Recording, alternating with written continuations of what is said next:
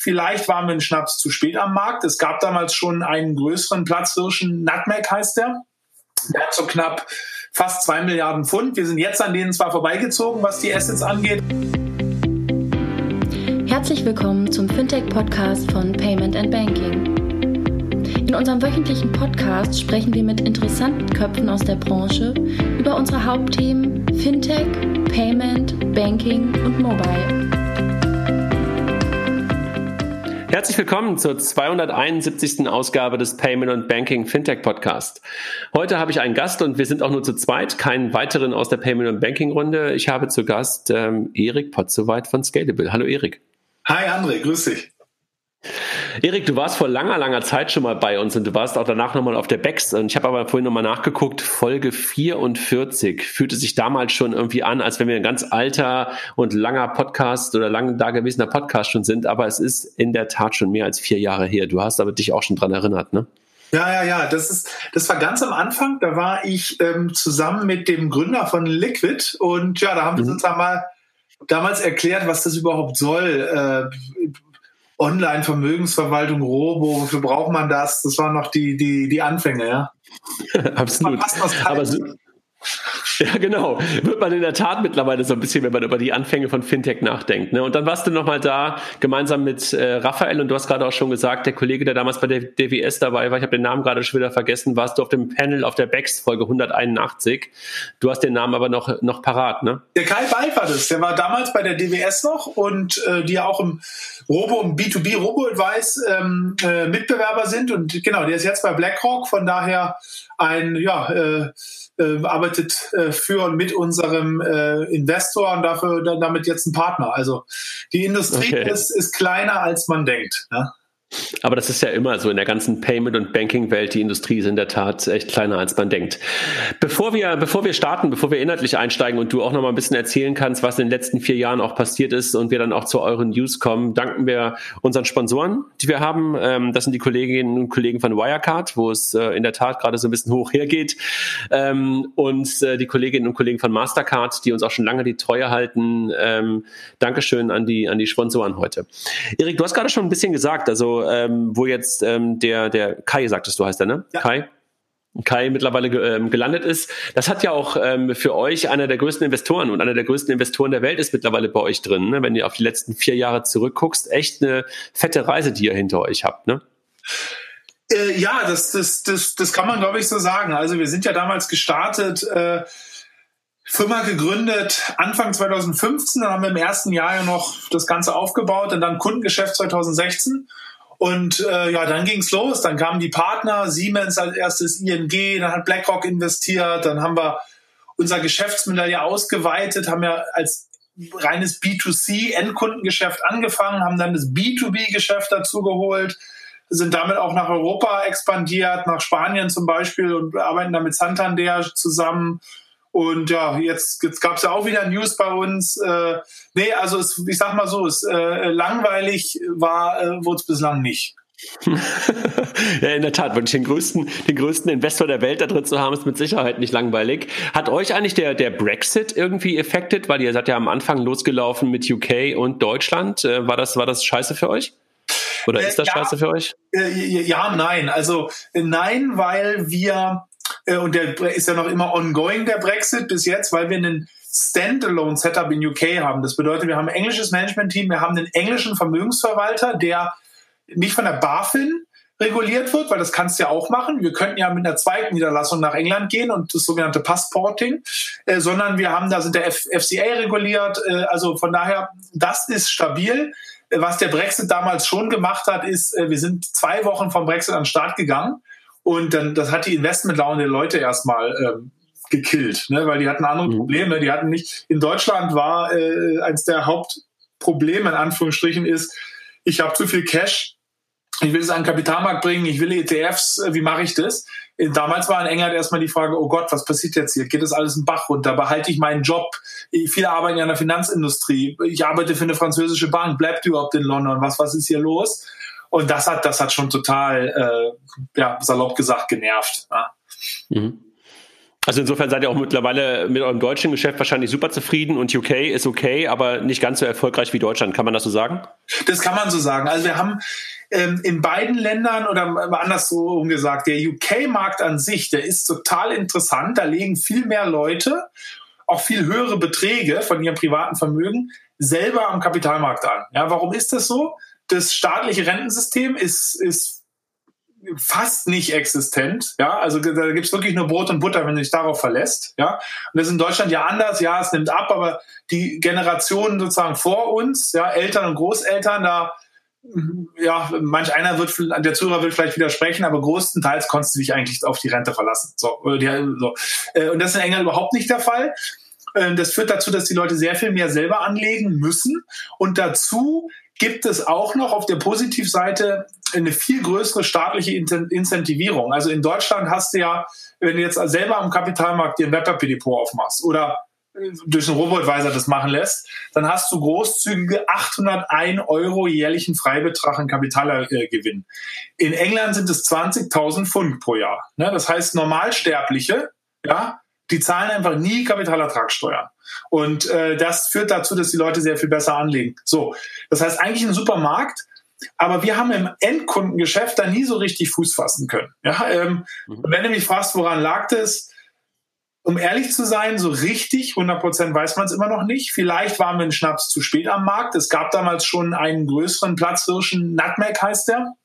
Der hat so knapp fast zwei Milliarden Pfund. Wir sind jetzt an denen zwar vorbeigezogen, was die Assets angeht, aber ähm, und ja, dann ist dieses ETF-Thema, auf was wir sehr stark setzen. Ja, ETF, ETF, ETF. Das ist überhaupt nicht so groß in Großbritannien. Und ja, Brexit kam dann auch noch. Also es gibt ausreichend äh, Ausreden, warum es da nicht geklappt hat. Aber es war trotzdem super und wir haben weiter das Geschäft in England, weil wir, wir haben einen Fuß in der Tür und wir bauen der B2B-Geschäft auf. Ja, wir bauen B2B-Geschäft auf, sind da mit sehr spannenden Partnern jetzt in, in, in späten Phasen, wo dann bald mal was an den Start geht. Und das ist natürlich eine super Geschichte, weil äh, ja die englischen Banken sind groß und äh, ähm, das, das, das ist immer gut, wenn man da sozusagen einem Partner, mit dem man zusammenarbeitet, nicht nur eine PowerPoint-Präsentation zeigen kann, sondern wirklich sagen kann, ist, ja, wir sind hier im Land, wir haben ein Team, wir sind auch FCA-approved, das hilft dir total weiter. Das wollte ich gerade sagen. Also ich glaube, dass äh, wahrscheinlich dieser Footprint einfach auch stark ist. Ne? Also dass du ihn hast, kann, macht dir wahrscheinlich andere Türen auf. Und ihr habt dann also auch niemals darüber nachgedacht, ähm, so wie es die Kolleginnen und Kollegen von N26 gemacht haben, irgendwie das auch zuzumachen oder sowas, ja? Nee, das haben wir, haben wir nicht. Das werden wir auch nicht. Ja? Also das, okay. nach wie vor. Aber wir wollten dann ja gar nicht so sehr über das Thema UK sprechen, aber ähm, bevor wir halt nur über euch jubeln, muss man ja auch mal so Fragen stellen, wo es möglicherweise nicht ganz so gut gelaufen ist. Ne? Ähm, sag mal, und Corona, hat das euch gerade ähm, berührt? Ich meine, klar, die Aktienmärkte sind ja merkwürdig ein Stück weit gewesen, obwohl wir so eine weltweite Krise haben, sind sie ja irgendwo relativ stabil geblieben, sogar in Teilen echt, echt äh, heftig gestiegen. Ähm, wie, wie habt ihr das wahrgenommen? Also hat es ein Anleger? Gab es da irgendwie einen äh, Wandel in der, im Anlageverhalten? Habt ihr das gemerkt? Ja, also ich kann es einfach mal ganz direkt beant äh, beantworten. Hat das uns äh, ähm, ähm, Probleme bereitet? Absolut. Ja, also ähm, in allererster Linie, als Corona eintrat, der Crash, ja, da hat es natürlich jeden, der irgendwie Geld anlegt für andere Personen, weil die meisten ähm, in, in Vermögensverwalter, die sind Fachterminus long only, ja, also das heißt, die äh, gehen jetzt nicht in, auf fallende Kurse ein, sondern investieren in Aktien und Anleihen und vielleicht noch ein bisschen Immobilien, aber sind letztendlich äh, gewinnt das Portfolio nur an äh, Gewinn, wenn es nach oben geht. Und wenn es nach unten geht, ist generell erstmal für alle schlecht. Was bei uns dazu kam, wir haben ja ein Anlagemodell, was eine Risikosteuerung machen soll. Und das äh, da sind wir auch äh, weiterhin von überzeugt. Das lässt sich auch in, in Zeiten und mit Daten belegen. Aber jedes Modell hat immer Phasen, wo es gut und wo es und, und Umfelder und Phasen, die nicht gut äh, sind für es. Und äh, was in der jetzigen Krise sehr schlecht war für das Modell, ist dieser enorm schnelle Rauschen nach unten und der enorm schnelle sofortige Anstieg wieder nach oben. Ja? Das Modell funktioniert gut bei mittel- und längerfristigen Trends. Also wenn so ein Risikotrend äh, länger anhält, das heißt über mehrere Monate oder sogar auch mal ein, zwei oder drei Jahre, wie es in den typischerweise in den großen Finanzkrisen, also 2000 bis 2003 oder 2007, 2008 und 2009 war, da bist du vorne und kannst glänzen in diesen enorm schnellen Zacken. Ja, die können manchmal auch an wenigen Tagen auftreten. Fukushima, 11. September oder halt innerhalb von wenigen Wochen. Da, äh, da, äh, da siehst du nicht glücklich aus. Ja, und das war in den hohen Risikoklassen äh, ist das der Fall. Da hinten, da sind wir momentan hinter anderen. Jetzt muss man natürlich dazu sagen, ähm, das ist das Zwischenfazit. Äh, die Krise ist noch nicht äh, ausgestanden. Ja, Corona ist noch nicht aus der Welt. Der Aktienmarkt hat sich zwar sehr schnell jetzt wieder erholt, was für uns dahingehend schlecht war, weil wir dann auf dem Weg nach oben nicht so gut mitge mitgelaufen sind, aber es ist noch nicht ausgestanden. Äh, die jetzigen Niveaus der Aktienmärkte, die lassen schon viele, also wenn man auch mit anderen Investoren spricht, äh, mit, mit BlackRock sprechen oder ich habe ja noch aus meinem, von meiner alten Zeit Kontakte zu Goldman, ähm, selbst die absoluten Profis sind sehr, sehr, sehr skeptisch, was da jetzt passiert ist. Ne? Das muss nicht bedeuten, dass es auf jeden Fall kracht. Aber wenn man Chance nach oben und Risiko nach unten gewichtet, dann ist schon sehr viel mulmig, wo wie schnell der Aktienmarkt doch wieder eigentlich absoluten Optimismus wieder eingepreist hat. Ja. Absolut, also das war ja auch der, der allgemeine Tenor, dass teilweise die, die Aktienmärkte entkoppelt sind von dem, was eigentlich in der Realwirtschaft stattgefunden hat. Ne? Ja, absolut. Ja. Sag mal, und jetzt äh, seid ihr bei, mit etwas losgelaufen, was ja äh, nicht, nicht diametral zu dem ist, was ihr bisher gemacht habt, aber schon etwas ähm, komplett anderes zu dem, was wir bisher von euch kannten. Ne? Weil euer Modell bisher war ja wirklich das, was du gerade gesagt hast, Vermögens, ähm, ähm, wie, nennt, wie nennt man das ähm, richtig? Vermögensverwaltung? Vermögensverwaltung. Vermögensverwaltung jemand anders stellt dir Portfolio zusammen und trifft die Anlageentscheidung für dich. Ja. Genau. Und jetzt gehst du genau ans andere Ende sozusagen äh, von dem, was ihr da gemacht habt und äh, bietet jetzt plötzlich einen, äh, einen Neo-Broker, wie man so schön sagt, an. Erzähl mal, wie es dazu gekommen ist äh, und was euch dazu getrieben hat, äh, was ihr da gerade, was ihr da gerade angeboten habt. Seit dieser Woche? Ende letzter Woche? Seit Montag. Dieser Woche, glaube ich. Montag, ne? Genau.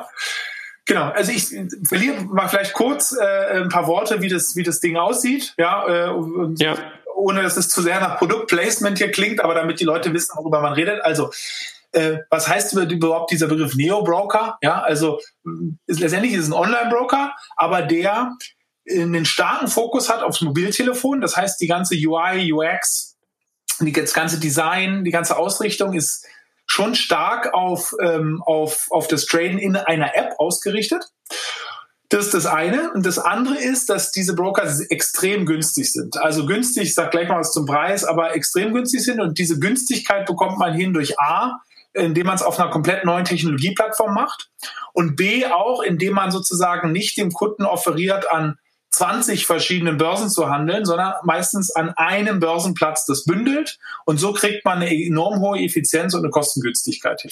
Aber sag mal, das Thema der verschiedenen Börsenplätze, hat das jemals wirklich den Otto-Normalverbraucher interessiert? Oder eher verwirrt? Ich glaube, äh, also äh, es gibt natürlich Experten und äh, Leute, die, sehr, die sehr viel traden und da gibt es auch, wenn man in Online-Foren sich beschäftigt, für die ist das schon wichtig. Ähm, unsere äh, Annahme ist genauso wie du sagst, äh, ist es für die Leute, wenn die einen fairen Ausführungskurs kriegen, äh, geben. Da ist es nämlich wichtig. Ne? Du darfst auf den Preis dich, äh, darfst dich nicht veräppeln lassen. Wenn das gegeben ist, dann ist denen das eigentlich wurscht. Ja, dann ist das eigentlich wurscht, sondern die wollen handeln, die wollen an den Kapitalmarkt, die wollen Zugang. Und wenn du die zu viel fragst oder auch mit zu vielen Informationen überlastest, dann ist das, dann führt das eher dazu, dass man sich abwendet. Ja, und ähm, ja, ich, vielleicht schließe ich ganz kurz nochmal ab. Ich beschreibe mal ganz kurz, was wir da live gemacht haben und dann sage ich mal ganz kurz, was die Beweggründe waren. Also live gebracht haben wir diesen Broker, ja, oder man kann es Neo-Broker, der Begriff kommt so ein bisschen wie Neo-Bank, Neo-Broker, ja. Aber letztendlich ist es ähm, ähm, ähm, ein Broker, da kannst du bei uns die App runterladen oder auf die Seite gehen und kannst da sehr schnell Kunde werden und kannst dann handeln für, wir haben zwei Preismodelle. Das eine ist sozusagen das iTunes-Preismodell und zwar 99 Cent pro Trade. Das Vielleicht erinnerst du dich, iTunes hat damals, äh, ähm, als sie rauskamen, dann 99 äh, Cent pro, pro Song genommen und du musstest nie mit die ganze, äh, LP, die ganze LP kaufen, die ganze äh, CD. Und das andere Modell ist ein Abo-Modell und das ist, das ist ein komplett neu in Deutschland und zwar eine All-You-Can-Trade äh, Flatrate. Ja, du zahlst ähm, entweder 2,99, ja, wenn du für ein ganzes Jahr abschließt, oder 5,99, wenn du einfach nur Monat, monatliche Subscription haben willst. Ähm, zahlst du und kannst dafür so viel handeln, wie du möchtest. Alle Sparpläne für alle, für über 1300 ETFs sind inklusive. Ja, das ist also die einzige Gebühr, die du zahlst. Und das ist in dieser Art und Weise eine, eine Monatsflatrate, also ein Abo-Modell für einen Broker. Das, das gab es noch nicht in der Art und Weise. Ähm, ja, warum haben wir das gemacht? Weil der, auf den ersten Blick mag man ja vielleicht denken, ja, wie passt denn das zusammen? Also äh, ihr sagt, die Kunden sollen äh, ihr Geld, ihr ETF-Portfolio von einem Experten oder einer Experten-Software, einem Experten-Algo äh, wie bei uns verwalten lassen und jetzt bringt ihr einen eigenen Broker raus, wo ich selber mache. Ähm, wie passt denn das zusammen? Naja, meine Meinung ist, ähm, es gibt für beides eine Kundschaft. Ne? Das ist nicht nur meine Meinung, sondern ganz offensichtlich. Es gibt Millionen von Brokerkonten. Es gibt auch sehr viele, glaube ich, neue Leute, insbesondere junge Leute, die an den Kapitalmarkt wollen. Und denen wollen wir einen guten und günstigen Zugang geben. Ja? Also wenn du so ein bisschen amerikanischen äh, Sing-Sang, ein amerikanischer Gründer würde sagen, unsere Mission, den Kapitalmarkt zu demokratisieren, ja, äh, ich lächle jetzt selber ein bisschen, wenn ich das sage, aber äh, das ist es am Grunde schon. Ne? Also Zugang, also wir sind ein Fintech-Unternehmen, was heißt das? Wir kennen uns mit Finanzen aus und, und mit Technologie. Ja? Und wir wollen den Kunden einen coolen und günstigen Zugang geben zum Kapitalmarkt. Und äh, ob sie es dann selber handeln, manche, manche Kunden wollen selber handeln oder selber ETF-Sparpläne machen und manche wollen es verwalten lassen. Manchmal ist der Kunde auch der gleiche und dann lässt er einen Teil verwalten und macht einen Teil selber. Ja? Das wollte ich gerade fragen. Also wie, wie, wie teilt sich das auf? Also glaubst du, also du kannst ja natürlich nach vier Tagen, fünf Tagen, viereinhalb Tagen, wenn Montag gestartet, wahrscheinlich noch nicht so viel dazu sagen. Glaubst du, dass es eher eure Bestandskunden sind, die du damit beglücken kannst, die dann genau beides tun? Also die wahrscheinlich einen Teil von, von, von deiner Software, von deinem Algo verwalten lassen und den Rest halt selber machen? Oder glaubst du, dass es komplett unterschiedliche Zielgruppen sind? Ähm, ein bisschen beides. Ich glaube, Bestandskunden werden es auch nutzen. Aber wenn du mich so, also wenn ich schaue, wo sind wir in zwei, drei, vier oder fünf Jahren, dann glaube ich, dass der das Großteil der Kunden Neukunden sein werden, ja, die den in den Broker reingehen. Und ja, dass wir dann am Ende halt eine Plattform haben, äh, die beides offeriert, ja, und wo die Kunden dann selber das aus, sie aussuchen können. Weil vielleicht sage ich noch ein, eine Sache, obwohl die Dienstleistungen ja unterschiedlich sind, technologisch, deswegen haben wir es auch gemacht, technologisch liegen die relativ nah beieinander, weil Aktuell ist es so, da trifft eine, eine Software eine Entscheidung. Ich kaufe oder verkaufe diesen oder jenen ETF für dich. Und jetzt hast du auch die Möglichkeit, äh, auf der App selber einzutippen, kaufen oder verkaufen. Aber die ganze Pipeline dahinter, die, die ganze Infrastruktur, die wir haben, Börsenzugang, Depotführung bei der Baderbank und das Ganze, das ist eigentlich das Gleiche. Ja? Also warum, von daher waren wir technisch schon relativ nah dran. Warum hat es dann fünf Jahre gedauert? Ja, das, also wir arbeiten ja nicht fünf Jahre an dem Ding jetzt. Wir haben den Projekt Kickoff, der war, äh, genau, der war vor einem Jahr. Und dann am Anfang fängst du erstmal an, sozusagen aufzumalen, wie soll das aussehen, wie passt es rein. Und dann fängst du an zu programmieren. Und in einem Jahr letztendlich so einen Broker dann zu bauen, das ist extrem schnell. Ja, eben andere Wettbewerber von uns, die haben da drei, vier Jahre gebraucht. Äh, ähm, das ist, das ist extrem schnell. Aber ist natürlich die Frage, warum kommen wir jetzt erst damit an den Markt? Ja, so Konzepte wie Robin Hood oder sowas, die sind ja sogar, die gibt es schon seit sechs, sieben Jahren. Du, wir waren einfach, wir halten uns für schnell und für agil und das Ganze, aber am Ende des Tages hast du dann trotzdem nur äh, ähm, eine begrenzte Anzahl an Zeit und Ressourcen und wir hatten halt erst das Vermögensverwaltungsgeschäft, dann das B2B-Geschäft aufgebaut, dann musste diese Funding-Runden machen und dann, ja, sozusagen, das, das war halt jetzt an der, äh, an der Reihe, das, äh, das zu machen. Ja. Also das und typische das Thema Fokus auf das, auf das jeweils äh, gerade Wichtige und jetzt ist das Thema gerade in den Fokus gerutscht, ja? Es ist ein, klar, es ist ein Fokus, weil wir es gelauncht haben, aber was ich damit ganz klar machen will, ist, es ist überhaupt, es ist in keinster Weise so, dass das unser Kerngeschäft, wo wir herkommen, nämlich die Vermögen, die Online-Vermögensverwaltung, weniger an Relevanz gewinnt. Das ist ein ultra wichtiges Geschäft. Das bezahlt auch aktuell die Rechnung, ja, auch für das Neue. Und das soll ausgebaut werden, das soll größer werden, das soll, das soll stabiler werden. Da haben wir auch noch Ideen, wie wir äh, oder werden das jetzt auch bald äh, ähm, äh, umsetzen, wie wir unsere bisherige Anlagemethode besser machen, wie wir neue Anlagemethoden auch auf die Plattform bringen. Also äh, das soll äh, ebenfalls wachsen. Ähm, und genau, äh, ja, also es ist nicht so, dass mal, das eine das andere ablöst, in keinster Weise. Ist, ist das, ist das ähm, eine App oder sind es zwei verschiedene Apps? Also habe ich, äh, hab ich alles in, in, in einer App drin oder alles kann ich. In einer App. Du hast in einer App okay. und da hast du dann einen Tab, das sieht dann aus, als wenn du eigentlich ein, ein zweites Portfolio, du kannst bei uns auch eine zweite Risikoklasse aufmachen. Und darüber hast du jetzt dann halt den Broker, das ist dann halt das, dies, äh, das der ja, neuer, neuer Tab und äh, da klickst du rein und dann kannst du dann halt nach Herzenslust Lust, äh, die Tesla kaufen, verkaufen und die TUI oder wie du magst. Die TUI, genau. Ähm, und äh, heißt aber halt auch, dass du natürlich damit eine ganz gute Durchlässigkeit hinbekommen kannst. Ne? Also dass du die Leute, die du jetzt neu gewinnst, mit dem neuen Produkt auch ganz gut dann auf das, äh, auf das andere Produkt drüber shiften kannst, weil das schon in einer App drin ist, richtig verstanden, ja? Genau. Du kannst dann entweder einen Cross-Sell machen oder du kannst auch von der Pricing-Thematik, aktuell ist es noch getrennt, ja, du zahlst für den Broker oder für die VV, dass du nachher auch Bündel anbieten kannst. Das ist natürlich dann auch schön. Ähm, und von daher, genau, ist das genau unter einer Brand und unter der App. Was sagt die ING dazu? Das ist einer genau. eurer großen B2B-Partner. Ja, also ING ist äh, super wichtiger Partner für uns, ja, wie du genannt hast. Wir haben eine Kooperation mit denen, wo unsere Vermögensverwaltung, also die Posts werden bei der ING geführt und äh, äh, wir sind aber der Vermögensverwalter, ähm, wo das angeboten wird und die Partnerschaft ist, äh, wenn man auch wenn man selber sagt, hört sich immer ein bisschen arrogant an, aber ich glaube, das ist eins der erfolgreichsten Bank-Fintech-Partnerschaften, die es gibt, ne? weil da auch also auf der B2C-Seite. Ne? Es gibt natürlich total erfolgreiche Partnerschaften auch hinten an der B2B-Seite, aber ähm, weil da auch wirklich, da ist weit über eine Milliarde investiert.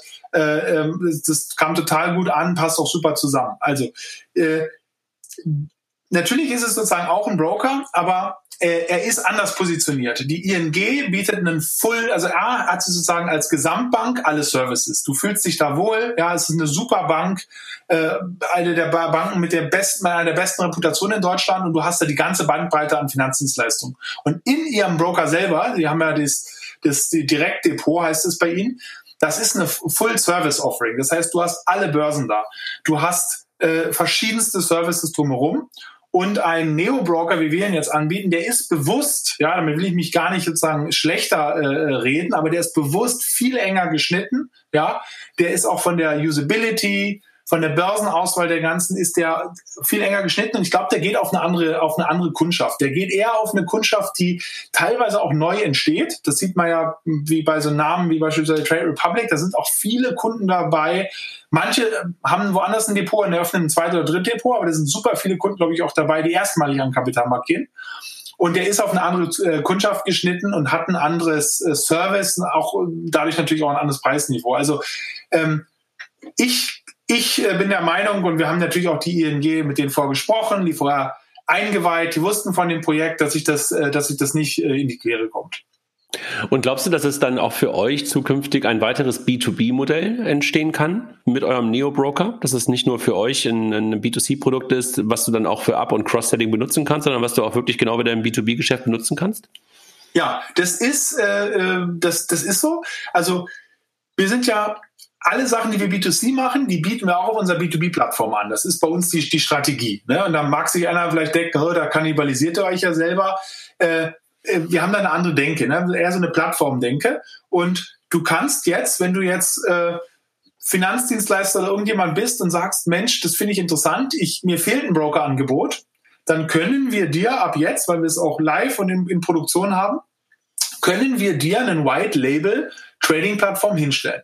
Auch in Europa. Das heißt, wenn du beispielsweise Du bist jetzt in der, in der Schweiz, bist ein Vermögensverwalter, ein großer, die haben ja extrem große Vermögensverwalter. Ja, also hier bist du ein großer Vermögensverwalter, wenn du mehr als 500 Millionen oder Milliarde managst. In der Schweiz gibt es Vermögensverwalter, die haben 10, 50, 100 oder 500 Milliarden an, an, an verwalteten Geldern.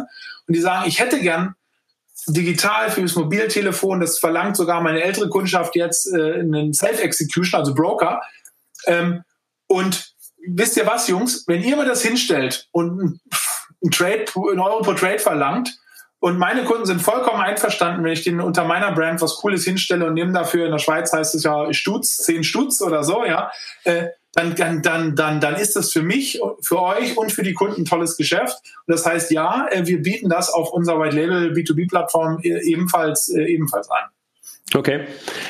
Äh, und sag mal. Also, ähm, Hedges, ne? Also, sorry, dass ich dir da ins Wort falle, aber yeah. ich, ich, ich hoffe und davon gehe ich aus, dass das B2C-mäßig ein Erfolg wird.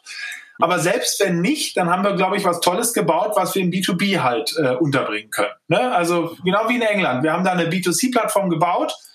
Äh, das haben, da haben wir es nicht geschafft, mit unter anständigen Marketingkosten das zu äh, groß zu machen, wie wir es in Deutschland geschafft haben. Aber wir haben die haben die wir haben die Plattform gebaut, um B2B-Partnern in England B2B-Geschäft anzubieten. Und so sehe ich es auch im Broker. Ja. Sag mal, war diese Entwicklung, also du hast gerade Trade Republic äh, freundlicherweise äh, ja auch schon einmal genannt. Ähm, hast du die Dynamik von denen beobachtet und hat euch das auch ein bisschen getrieben und auch Mut gemacht für das Projekt? Also die ersten Gedanken dazu, die sind entstanden, bevor es äh, Trade Republic gab. Die sind ja, wann sind die, ich glaube vor äh, anderthalb, knapp anderthalb Jahren oder so an den Start gegangen. Ja? Das ja. ist sozusagen das schon vorher. Wir haben auch äh, vorher das auch schon mal mit unseren Gesellschaftern besprochen. Ähm, und natürlich sozusagen, was dann aber schon noch äh, die Konfidenz erhöht, wie gut das ankommt. Ne? Ich meine, die haben ja die Zahlen, die ich mit dem, die man zumindest nach außen hört, über 150.000 Kunden in 18 Monaten. Das ist, das ist gigantisch. Ja, und natürlich gibt das äh, dann auch nochmal dem ganzen Schub. Ich glaube, dem ganzen Markt. Ne? Also jetzt sagen, jetzt äh, nicht nur um den einen da zu nennen, sondern ich glaube, in diesem Neo-Broker-Markt, da wird das stattfinden, was auch im Robo-Advice stattgefunden hat. Du wirst in den nächsten zwei Jahren äh, ein Dutzend oder zwei Dutzend äh, äh, Neo-Broker sehen. So. Hm. Startups, die das gründen, größere Unternehmen, die versuchen, das auszugründen. Und, und am Ende wird aber trotzdem dann, glaube ich, ähm, werden sich nur ein, zwei, maximal drei um, äh, durchsetzen. Wie es bei, wie es bei den Robon ja auch, auch ist. Gibt es auch was, 20. Was, was, was glaubst du, was ist da der Unterscheidungsfaktor oder was wird es sein, was die ein, zwei dann überleben lässt? Ist es dann natürlich die Größe irgendwann, aber was wird der Treiber sein? Der Treiber ist so eine Mischung, meiner, wie es auch äh, eine Mischung aus, ähm, aus Momentum und Erfolg kreiert Erfolg, das zieht Funding an und mit Funding hast du dann überhaupt die Möglichkeit, A, auf der Marketingseite weiter aufzubauen, weil die Kunden können sich nicht 20 verschiedene Wettbewerber anschauen. Ja, das ist so Awareness. Wenn du da nicht oben mit dabei bist, dann fällst du komplett runter. Ja, also gutes Beispiel ist immer, wenn ich dich frage, André, wo kann man online Bücher kaufen? Da gibt es wahrscheinlich 50 Webseiten, wo du das machen kannst. Dir fällt nur Amazon ein. So. Und das ist das eine. Und das andere ist Stabilität in der Plattform, weil ich sag mal salopp gesagt, eine schöne App äh, ähm, und einen, Preis, einen niedrigen Preis draufschreiben, äh, das kriegst du relativ, das, das kann ja jeder mal probieren. Aber dann halt wirklich zu schauen, funktioniert das wirklich für Zehntausende, für Hunderttausende Kunden? auch an richtig volatilen Tagen hat es eine Stabilität. Das ist ultra schwer. Ja, das ist ultra schwer. Damit, damit spielst du so ein bisschen auf die, auf die Marktplätze an. Das hast du ganz am Anfang schon gesagt. Ne? Also ähm, ihr arbeitet ähm, weiterhin mit der Baderbank. Das hast du vorhin schon mal auch kurz ja, angedeutet zusammen. Und äh, was habt ihr als, als Börsenplatz? Also welchen Marktplatz benutzt ihr? Wir haben die Börse München. Und die Börse München hat äh, ein Segment sozusagen für äh, Privatkunden, sehr kostengünstig, das heißt Getex. Ja, aber das ist börslicher Handel. Die Börse München ist auch äh, ein öffentlich-rechtliches Institut. Ja, also es ist eine echte Börse. Klar ist die kleiner als die Börse in Frankfurt, aber das ist äh, börslicher Handel, der da angeboten wird. Und der ganze Flow geht sozusagen an die Börse München und du kannst auch nur die Finanzinstrumente handeln, die auf der Börse München sind. Aber da sind sehr, sehr viele. Das sind 20.000 Wertpapiere und dazu nochmal äh, die ganzen Derivate, die da auch gelistet sind. Überleben, äh, erleben wir momentan so über die Neo-Broker und so ein paar andere Sachen, gerade das Revival der, der lokalen Börsen? Ich glaube, ja, also eigentlich schon, ne? weil äh, die haben jetzt die Möglichkeit, wenn sie sich an ja, gute Te Technologiepartner binden, ja, wie, wie über uns, da halt ihr Geschäft deutlich auszuweiten, deutlich zu vergrößern. Ne? Ich habe bei, der Börse, bei der Börse Stuttgart gerade auch so ein bisschen im Kopf gehabt, ne? weil die das ganze Thema Krypto ja ganz, ganz stark nach vorne getrieben haben. Krypto und die Börse Stuttgart hat natürlich auch davor, vor Krypto, äh, sich einen, einen, sehr, sehr guten Namen gemacht durch das ganze ähm, äh, Zertifikate, Optionsscheine-Business. Ja, äh, äh, sozusagen, das wird ja wie verrückt da gehandelt. Ne? Mhm. Und äh, sag mal, wenn man jetzt das Ganze mal ausprobieren will, ne, und man ist noch kein Kunde von Scalable in der in der Vermögensverwaltung, was muss ich denn machen? Also das ist ja immer so ein bisschen die Herausforderung, wenn ich irgendwo ein Konto eröffnen will, brauche ich ja den ganzen KYC und dann muss ich ja irgendwo muss das Geld ja auch äh, dann äh, locker gemacht werden. Wo, wie kommt ihr an das Geld von dem Kunden ran? Genau, also wenn du nicht Vermögensverwalterkunde bist, dann kannst du trotzdem den Broker eröffnen. Also es ist wie gesagt auch für äh, New to Scalable Kunden gedachtes Produkt. Ähm, während der Eröffnung funktioniert dann, wird im Hintergrund ein Baderbank Wertpapierdepot, ein Verrechnungskonto eröffnet und dann wird per Lastschrift das Geld eingezogen. Ja, das mhm. dauert jetzt aktuell noch ein paar Tage, also ähm, schon noch so drei bis vier äh, Tage, ja, wenn du ganz Pech hast und hinterm Cut-Off den Sign-On gemacht hast, vielleicht auch mal fünf. Das, das werden wir aber noch äh, deutlich verschnellern. Ja, also da kannst, du, da, kannst du, da kannst du auch mit der Instant Payment Überweisung mittlerweile sogar schneller unterwegs sein. Also da brauchen wir doch mal eine andere Payment Lösung da vorne.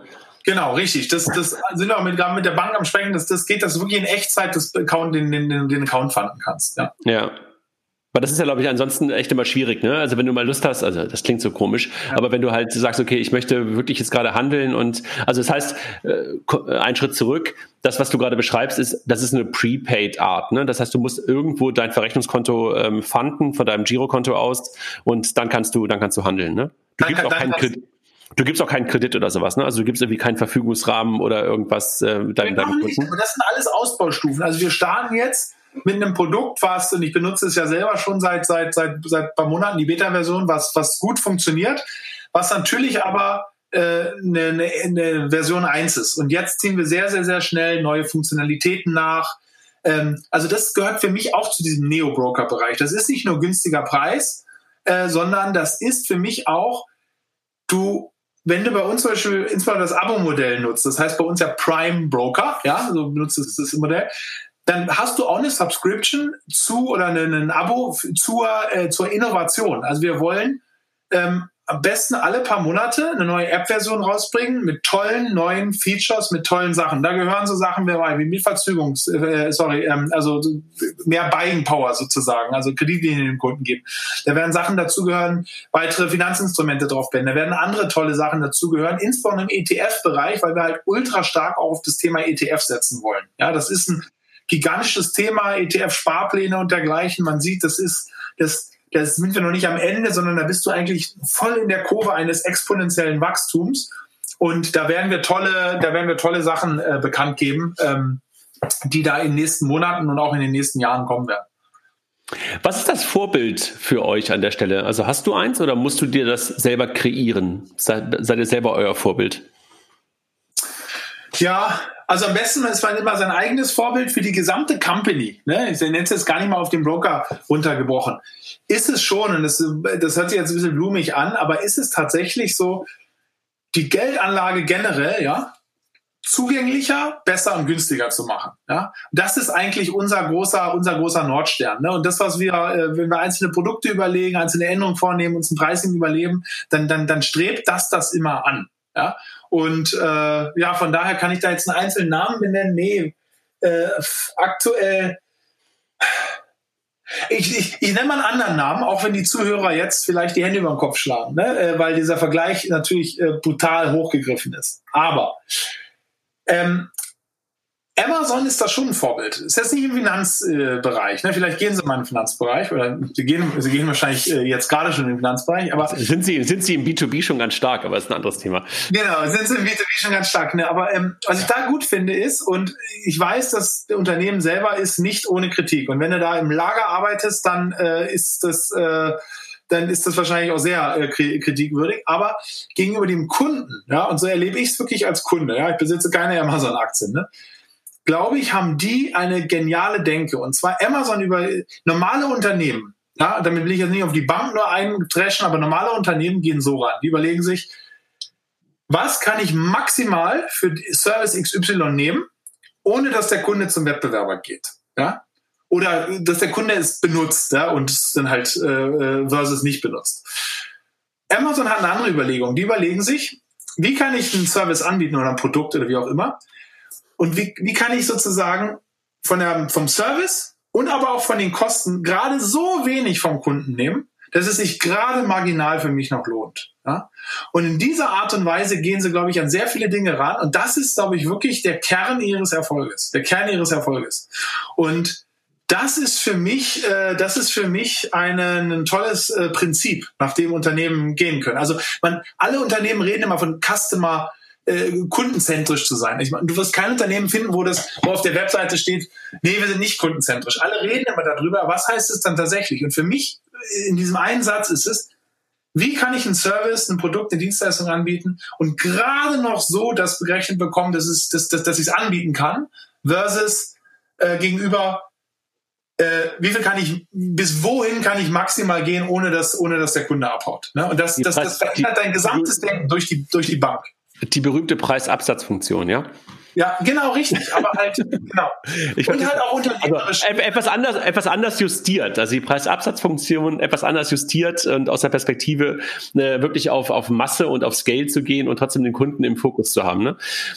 Ähm, Erik, wenn du, wenn du, wenn du darüber nachdenkst, also ihr habt natürlich es geschafft, ein B2C-Modell aufzubauen, auch unter, durch Unterstützung eurer B2B-Kunden, also damit Reputation aufgebaut durch Siemens, durch ING und dergleichen.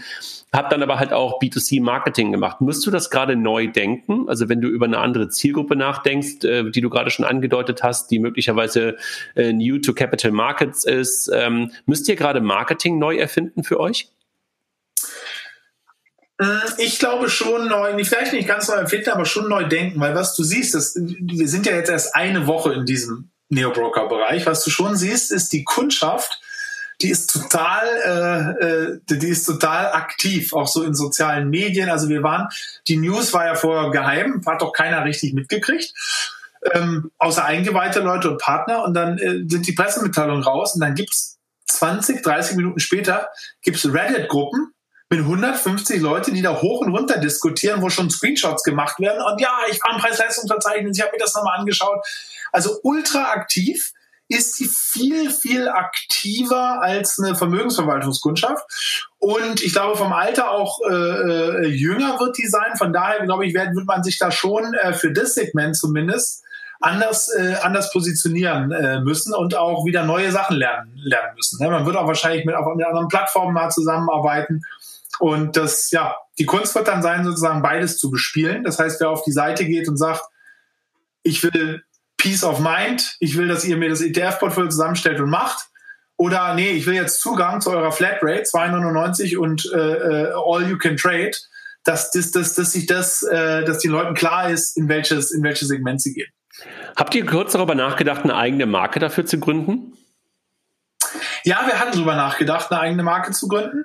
Und es hat, ich meine, es hat Vor- und Nachteile. Ne? Also es ist, äh, Vorteil von Scalable ist natürlich, wir, ähm, wir haben da eine Marke, insbesondere so im Fintech-Bereich. Ähm, ähm, klar, jetzt kennen uns von 100 Deutschen, weiß ich gar nicht, wie viele uns kennen, vielleicht immer noch sehr wenige, aber im Fintech-Bereich haben wir eine, eine starke Marke, glaube ich, aufgebaut. Das hilft auch, man sieht es auch bei der Presse-Coverage jetzt, ja, wenn du wenn irgendjemand ein neues Neo-Broker launcht, der, der, das hätte nicht den gleichen Klang gehabt. Ähm, aber es hat natürlich auch Vorteile, es unter eigenen Marke zu machen. Ne? Du kannst Marketing noch ein bisschen zielgerechter machen. Die Kunden verwechseln es nicht, ja. Ähm, ähm, und ja, haben wir abgewogen. Am Ende war es und teilweise war es auch was Regulatorisches, ne? weil du brauchst eine BaFin-Erlaubnis und die haben wir halt schon gehabt unter Scalable. Und in einer neuen Marke musste das dann auch wieder teilweise neu aufbauen. Und von daher am Ende haben wir uns dann für Scalable entschieden und ähm, ziehen das jetzt unter unter der Brand auf. Ja. Mhm. Also kann ich kann ich gut nachvollziehen. Also wahrscheinlich hast du äh, mindestens genauso viele Pros wie Cons ne ähm, für für neue Marke und und äh, oder alte Marke ne. Kann ich mir gut kann ich ja. mir gut vorstellen. Genau. Aber mal, es ist dabei nicht so, dass nur das, das eine macht. Ja, ist absolut Sinn und neue Marke ist ja äh, das macht ja gar keinen Sinn. Bei weitem ist bei weitem nicht so. Ja. Nee, nee, das meine ich ja. Also es gibt wahrscheinlich wirklich, es wiegt sich wahrscheinlich auf und es ist nachher wahrscheinlich eine Bauchgefühlentscheidung oder möglicherweise dann wirklich eine rationale zu sagen, ey, das kostet einfach kostet einfach nur Geld, eine neue Marke noch aufzubauen. Ja, und wir haben selber entschieden ja, wir, wir haben, vielleicht müssen wir nächstes Mal einen Markenberater äh, kaufen, aber äh, das haben wir, das ist nach unserem eigenen Mist gewachsen. Ja, sowas ist ja manchmal dann doch starkes Bauchgefühl. Ne? Da bin ich auch ein starker Verfechter von, dass man sich da irgendwie selber sehr stark vertraut bei, bei, bei, bei, bei solchen Fragen.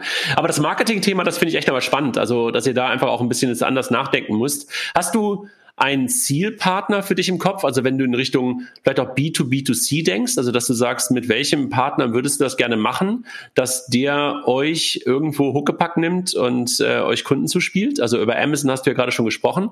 Ähm, ist, das, ist das auch möglicherweise ein Zielpartner für, für sowas wie, wie ein Broker oder hast du jemand anderen gerade im Kopf? Also Emma, äh, lustig, dass du das sagst, ja. Äh, also Amazon wäre natürlich eigentlich, eigentlich ein Traumpartner, ne? Äh, ja, das schon, ne? Ähm, Nee, also ich kann ja mal äh, unsere bisherige Erfahrung mit Partnern. Ne? Also ähm, der Nummer eins Partner ist natürlich, der ideale Partner ist, der groß ist, weil du ist natürlich toll, wenn der sozusagen äh, existierendes Geschäft schon mitbringt, viele Kunden, viele Webseitenbesuche, da, da hast du einfach mehr Masse, aus der du dann so eine neue Produktlinie äh, bespielen kannst. Ne? Der groß aber committed ist. So. Und die Nummer zwei danach kommt nicht ein Partner, der groß, aber ein bisschen weniger committed ist. Und ich sage gleich, was ich mit committed meine. Sondern danach kommt eher ein kleiner Partner, der total committed ist. Und, äh, und warum ist das so wichtig? Es bringt dir gar nichts, wenn du bei einem großen Partner der einfach nur dich als digitales Feature sieht und der, der fünfte Unterlink auf der Seite bist du, da kommt überhaupt nichts mehr rum. Der Partner muss sagen, ich finde das cool, das pushe ich, das stelle ich voll ins Schaufenster. Ich glaube, dass das für meine Kunden eine tolle Sache ist. Ich habe da selber Spaß dran und auch keine Angst vor äh, Kannibalisierung hat, sondern sagt, ich mache das. das. Der ist ein idealer Partner. Ja? Und ähm, in dem Sinne ist auch die ING ein idealer Partner, ähm, was die Online-Vermögensverwaltung angeht. Und von daher, das gleiche Prinzip lässt sich auf, auch auf den auf White Label äh, Brokerage äh, um, ummünzen. Ne? Du entweder brauchst einen Partner, der der noch keine äh, Brokerage hat, der groß ist, vielleicht hat er ein großes Vermögensverwaltungsgeschäft, vielleicht hat er ein großes Kontogeschäft, aber hat noch keinen Brokerage. Mhm. Und der sagt dann, das ist jetzt mein Einstieg ins Wertpapiergeschäft und da gebe ich Vollgas. Oder es ist ein Partner, der hat ein Modell, aber der sagt, ich baue unter einer neuen Marke, ich baue ein Discount Brokerage auf. Ja, mhm. das ist auch äh, hochinteressant, aber auf jeden Fall muss er committed sein. Ähm, das ist, äh, das, das ist für uns, das ist für uns das, äh, das Wichtige. Aber das riecht doch gerade nach N26, ne? Ja, dann musst, du, musst du mal ein Intro machen. Nee, äh, ähm, Brauche brauch ich, glaube ich, nicht. ja. Nee, ich glaube, ja. also das für N26 mal generell, ne, ob die es jetzt mit äh, einem Partner machen oder selber oder wieder so früher oder später kann ich mir schon vorstellen. Ne? Da wird es, es ist auch, glaube ich, eine erklärte Strategie von denen. Dass, äh ja klar, auf jeden Fall. Also hatten sie auch schon mal. Also das Thema hatten sie ja schon mal als Sparpläne, hatten sie das, glaube ich, mit Warmo schon mal irgendwann drin. Ne? Bis Warmo ja, dann irgendwann. War ja meiner Vermögensverwaltung, genau. Und dann genau Warmo ist ja dann zu Moneyfarm genau. gegangen. Genau, also das war immer noch. Ja. Super, also Erik, ich glaube, du hast einen ganz guten Überblick gegeben, also über das. Also wenn Leute das jetzt wirklich nutzen wollen, sagt doch mal ganz kurz nochmal eure, eure Webadresse oder die, die App, wie sie heißt, äh, damit Leute das auch mal ausprobieren können und äh, vielleicht mal damit rumspielen können. Okay, soll ich da jetzt so eine richtige, ähm, soll ich so eine, so eine Werbeansage machen? Ja, mach mal. Wir haben, wir haben Interesse an, Sie haben Interesse an Geldanlage zu, äh, nein, also wer ist, äh, ist krass über die Lippen bringen. Wer es möchte, kommt auf unsere Seite, ja, also www.scalable.capital oder tippt einfach bei Google ein äh, und dann müsst ihr bloß gucken, äh, unsere Wettbewerber bieten alle auf unseren Namen die Säcke. Von daher müsst ihr da drumherum, äh, drumherum rangieren und dann auf unserer echten Seite landen und da seht ihr dann, äh, da seht ihr gleich den, den Broker. Aktuell ist noch eine Warteliste, die wir sukzessive freischalten, aber die wird, die wird in Kürze auch wegfallen, sodass man gleich Kunde werden kann. Und ja, probiert es einfach mal aus. Ne? Also wie gesagt, insbesondere, man kann das Abo-Modell wählen, aber wer sich da nicht, äh, wer das nicht will, der kann einfach mal ein Depot aufmachen. Kostet ein Trade 99 Cent und wenn es euch, ähm, äh, dann könnt ihr uns Feedback geben. Ähm, würde uns, würde mich freuen, ja, wenn ihr also, so mal den Weg zu Scalable findet. Ich bin ja, also bin ich ja auch ein, ein bekennender Fan von, von diesen Neo-Brokern und wir haben ja auch mit, mit den Kollegen von Trade Republic schon ein oder zwei Podcasts gemacht äh, und wir haben die ja begleitet über die letzten Jahre. Ne? Die sind ja mal irgendwann auf einem Bankerson von uns auch schon mal irgendwann entstanden, von Figo damals.